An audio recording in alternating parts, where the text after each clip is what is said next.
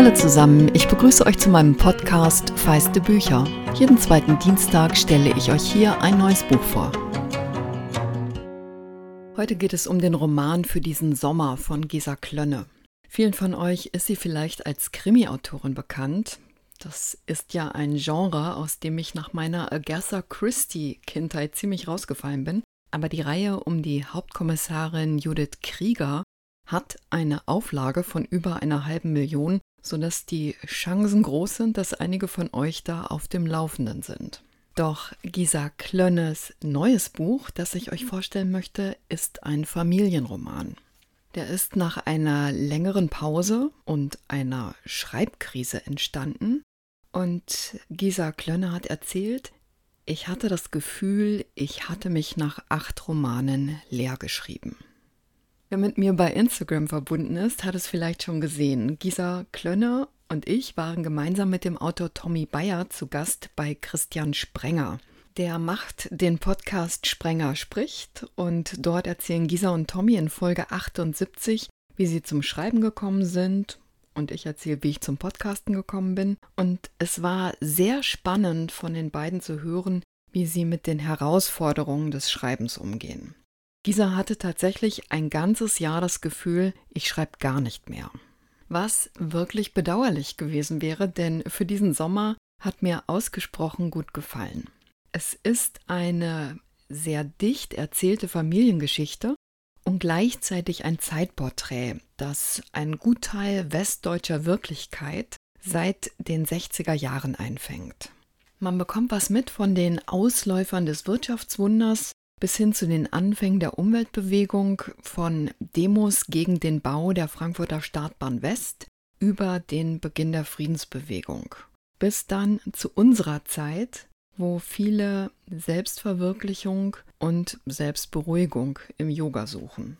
Die Geschichte beginnt damit, dass Franziska nach langer Zeit vor der Tür ihres Elternhauses steht und überlegt, ob sie ohne zu klingeln wieder geht. Schon mit dem ersten Satz ist klar, ihr Verhältnis zu diesem Zuhause ist nicht einfach. Und kurz darauf ahnt man, wie viel Porzellan zerbrochen ist, denn zweieinhalb Jahre zuvor war Franziska, die zu Hause auch Sissy genannt wurde, schon mal nach Hause gekommen und wurde von ihrer Schwester Monika mit den Worten empfangen, Du bist zu spät. Mutter ist heute Morgen gestorben.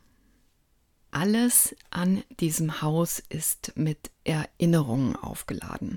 Und Gisa Klönne ist unglaublich gut darin, die Bilder aus der Kindheit und Jugend in Franziskas Kopf heraufzubeschwören. Franziska ist inzwischen Anfang Mitte 50 und ihre ältere Schwester Monika hat sie nach Hause beordert. Vater Heinrich kann nicht mehr allein und Monika ist vermeintlich im Urlaub. Franziskas Wiederbegegnung mit dem Vater ist aufgeladen, irritierend fremd und doch vertraut. Die beiden sind einander mal sehr nah gewesen und da gibt es einige schöne Momente des gegenseitigen Erkennens in dieser Phase, als es zwischen ihnen noch gut war. Jetzt begegnen sie sich reserviert und Heinrich hat durchaus Grund dazu, denn seine ältere Tochter plant, das Haus umzubauen. Für ihn, nur dass sich das für ihn eher als ein gegen ihn anfühlt. Er fürchtet jetzt, nicht zu Unrecht, dass Franziska als Vollstreckerin der Pläne gekommen ist. Das ist keinesfalls eine Rolle, die sich Sissy ausgesucht hat, aber sie fühlt sich in der Pflicht und es ist auch schnell unübersehbar, dass der Vater hier nicht mehr lange klarkommen wird, eigentlich längst nicht mehr allein klarkommt. Kann sie ihm helfen? Und wie kann sie ihm helfen, ohne seine Würde zu verletzen? Will sie ihm überhaupt helfen? Das sind alles Fragen, die sehr schnell im Raum stehen. Feinfühlig und mit großem Gespür für die psychologische Verfasstheit ihrer Figuren fängt dieser Klönne ein, was Franziska, Heinrich und die anderen im Buch zu denen gemacht hat, die sie heute sind. Bei Sprenger spricht sagt Gisa, eine zentrale Frage sei für sie gewesen, wie versöhnt man sich mit Missverständnissen und Entfremdungen? Ihre Franziska begreift sich eigentlich als Meisterin des Loslassens, doch man merkt bald, wie Tommy Bayer es sehr schön gesagt hat, Es ist für Sissy auch eine Rückkehr zum eigenen Groll. Zum Groll der Teenager-Tage. Zum Groll der Zeit, in der es zum Bruch gekommen ist. Sie war die rebellische, umweltbewegte Tochter, Heinrich der straighte Vater, der als Ingenieur Landschaften vermessen hat und eben genau solche Bauprojekte damit vorbereitet hat, gegen die Franziska kämpfen wird. Auf dem Weg der Annäherung, die wir in diesem Roman erleben, wird es auch um Familiengeheimnisse gehen und Franziska wird sich sich selbst stellen müssen. Für mich, die unwesentlich jünger ist als Gisa Klönne, hat es meine eigene Kindheit und Schulzeit gleich mit heraufbeschworen. Von der Höhensonne über die Abende in der Friedensinitiative, Sprayer-Aktionen, um zu Demos gegen den NATO-Nachrüstungsbeschluss aufzurufen. Und es hat mich auch mit meiner Angepasstheit von heute konfrontiert. Es liegt nahe, bei Lesern und Leserinnen für dieses Buch vor allem an die zu denken, die in meinem und Franziskas Alter sind. Ich wünsche diesem Roman aber generationenübergreifend Leserinnen. Denn ich glaube, das Buch hat das Zeug, Brücken zu bauen und vielleicht einen Anstoß zu geben, ins Gespräch zu kommen. Für Leser und Leserinnen aus Heinrichs Generation kann das auch schmerzhaft sein, denn unter Umständen erleben sie selbst gerade, dass sie, egal wie unabhängig sie immer waren, an einem Punkt im Leben sind, an dem sie Hilfe brauchen. Tatsächlich wünsche ich dem Buch aber fast noch mehr, dass sich die Generation rantraut, die im Alter von Franziskas Neffen und Nichte sind. Denn ich glaube, wer heute in den 20ern und frühen 30ern ist, kann hier ein echtes Gefühl bekommen für Zeiten, die die Eltern und Großeltern geprägt haben. Und das alles in einem unaufgeregt pointierten Stil. Was mich sehr berührt hat, ist die Liebesgeschichte zwischen Heinrich und Johanne, Franziskas und Monikas Mutter. Das ist eine Geschichte voller Gefühl und Respekt von zwei Menschen, die einander nach einer schwierigen Kindheit in Kriegszeiten Halt gegeben haben. Und die Passage, die ich euch diesmal vorlesen möchte, ist eine Erinnerung Heinrichs ans Glück. Das Glück ist das Eis mit Erdbeeren und Schlagsahne gewesen, das ihm seine Mutter vor sehr langer Zeit auf dem Kudamm spendiert hat, an jenem Nachmittag, bevor es Krieg wurde. Die Milchsuppe, die sie ihm manchmal gekocht hat, und wie sie ihn umarmt hat, als er nach zwei Jahren im KLV-Lager wieder zu ihr zurückkam. Das größte Glück war der Moment, als er Johanne in Friedas Änderungsschneiderei begegnet ist. Und natürlich die Flitterwoche mit ihr nach Italien. Ihr junger, biegsamer Körper ganz dicht an seinem auf der Vespa. Viele Stunden lang, Tage.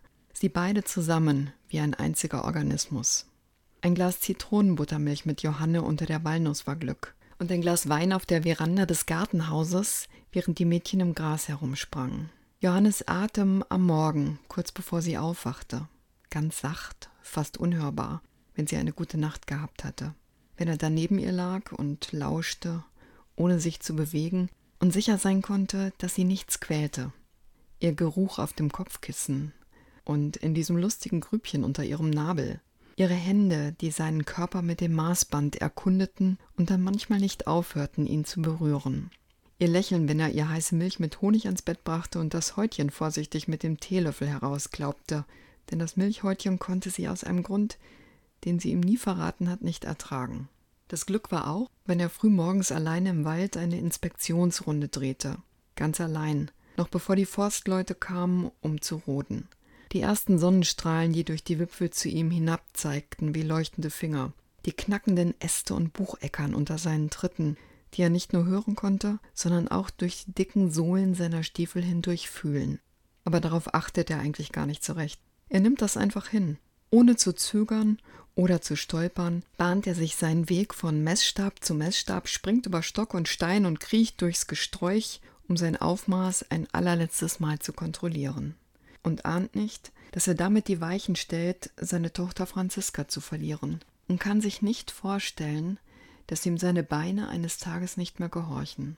Ein Tor ist er, wie er da durch den Wald stapft, überzeugt davon, alles in seinem Leben ginge immer so weiter. Und so ist das Glück am Ende vielleicht nur, nicht zu wissen, was kommt, ja nicht einmal daran zu denken.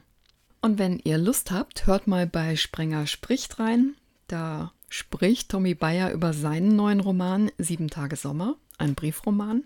Und Gisa erzählt noch einiges mehr zu diesem Buch. Für diesen Sommer von Gisa Klönne ist als Hardcover bei Kindler erschienen. Es hat 448 Seiten und kostet 22 Euro. Und von mir wie immer die Bitte, sagt es weiter, wenn ihr feiste Bücher oder auch nur eine spezielle Folge mögt und klickt bitte auf Abonnieren, denn das sorgt dafür, dass der Algorithmus nett zu mir ist. Über den Austausch mit euch freue ich mich. Am einfachsten geht das bei Instagram. Ihr könnt mir aber auch gerne mailen an feiste Bücher, Bücher dabei mit ue, at gmx.de.